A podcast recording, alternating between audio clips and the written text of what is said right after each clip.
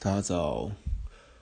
我刚在看一本书，我觉得我觉得蛮有趣的。其实这本书是我很久非常久以前就买的，但是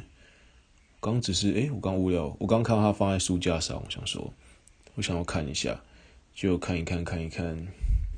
看一看，看一看，就早上了。好，那废话不多说，这本书我觉得还蛮有趣的。这本书叫做。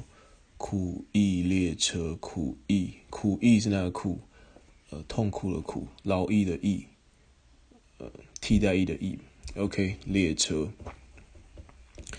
那他在讲什么？他的嗯，书的这个书封就非常大拉拉的写着，他是一个没钱、没朋友、没有女人的一个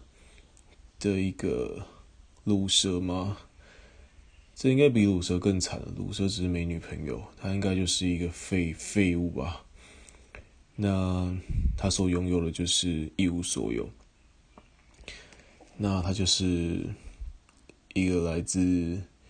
他就是非常真实的在描写一个社会底层的人。对，那剧情大概就是一个，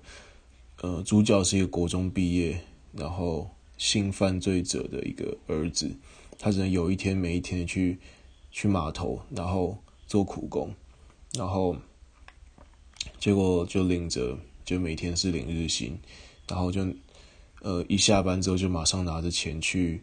去喝酒，然后把喝酒，然后呃嫖妓，日复一日，完全没有任何希望，非常厌世的一个一个生活。对，那这本书。呃，这本书其实很有趣的是它，它是一个呃芥川赏的一个得奖作品。那芥川赏其实呃芥川赏是，其实我对日本文学不是很了解，我也没有在 follow 芥川赏，我也没有在 follow 什么奥斯卡。但是芥川赏，嗯，应该就是呃，就蛮明显，就是是那个《罗生门》的作者芥川龙之介，那应该是为了纪念他所设立的一个奖项。那这本书是第一百四十四届，一百四十四是刚好是十二的，十二的十二乘以十二嘛，刚好他是这一届他是得奖作品。那与他共同得奖的是一个呃呃另外一个作品叫做《柜子永远》。那《柜子永远》的这个作者叫做。呃，真理子，那她誉为被誉为一个美女作家，而且她是一个家世良好的名门千金。那反观这一个苦役列车这个作者叫做，呃，叫做西村贤太。那西村贤太，呃，这本书基本上，呃，就是他一个半自传型的作品，就是他十一西村贤太十一岁那一年，父亲就因为猥亵罪入狱服刑。他就跟着姐姐和母亲相依为命，他的学历只有国中毕业，然后他就直接去真的去做码头的苦力，然后寄居餐饮店工作，然后与出卖，呃，就是一直都是做劳动性质的工作，然后后来，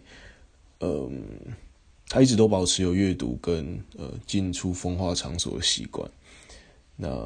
他也曾经因为暴力事件而两度遭警方逮捕，所以。简单来说，这本书的里面的废仔废物讲的就是他本人，而且毫不保留的显示他对于，他从一个社会最底层的人，他看到，其实当他遇到他遇到生活中许多人许多事情的时候，他的一些观点，比如说，呃，羡慕之中夹杂着嫉妒，然后，呃，表面上好像，呃，恭喜别人或希望别人不错，但私底下却希望。呃，别人，嗯，别人翻船的这种心态，各式各样，呃，最最血淋淋的现实，然后对未来完全没有任何希望，然后好不容易得到一点好处，结果马上把自己的好处，嗯，全部都给败光的这一种最现实的、最，嗯、最最厌世的一个状况，就是毫无保留，全部都写出来。那其实很有趣的是，这本书在日本的销量同他们同为芥川赏的受赏作品，但是它的销量是另外一个我们所谓这个“桂子永远”这个嗯家世良好的名门千金，他写的这本书，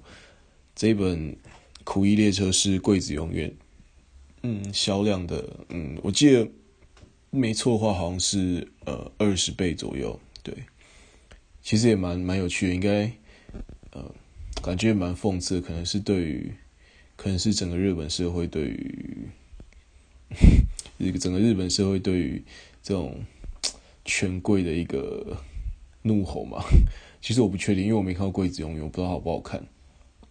对，不过这本书还蛮有趣的，然后内容非常的、非常的低级，非常厌世，一点希望都没有的一本书，一直到最后也是一点希望都没有。如果你喜欢这类型的作品，你真的还蛮推荐，